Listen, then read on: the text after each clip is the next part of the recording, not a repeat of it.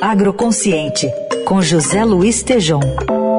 NWF, uma organização que promove práticas agropecuárias sustentáveis. Tejom, bom dia.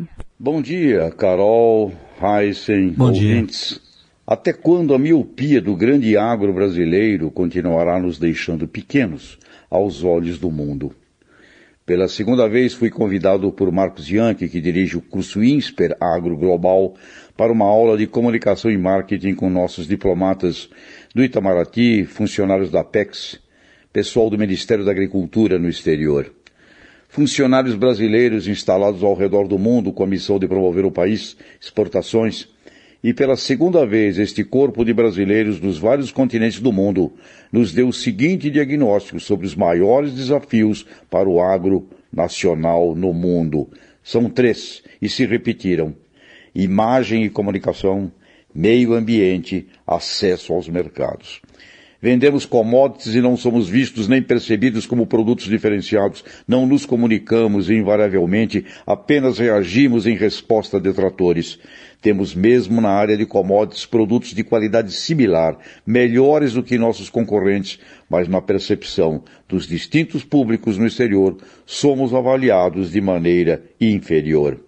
A conclusão é que temos guerreiros valorosos nas trincheiras do exterior, nas embaixadas, com a missão de promover o país, mas os recursos existentes e a distância da própria iniciativa privada exportadora brasileira é tão gigante quanto o tamanho do país.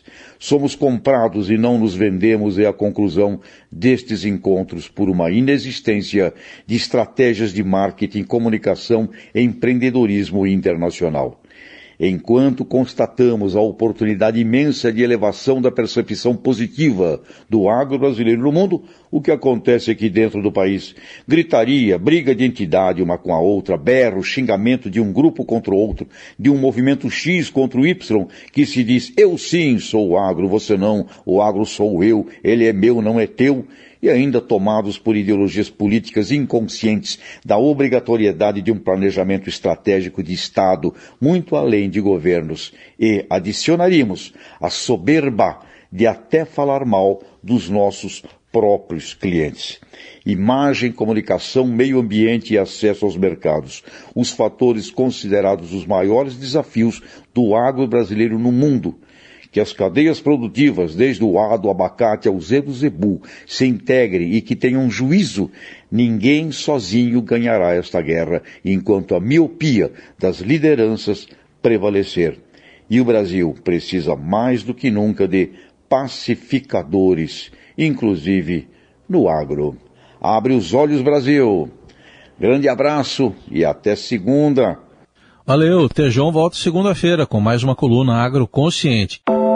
NWF, uma organização que promove práticas agropecuárias sustentáveis.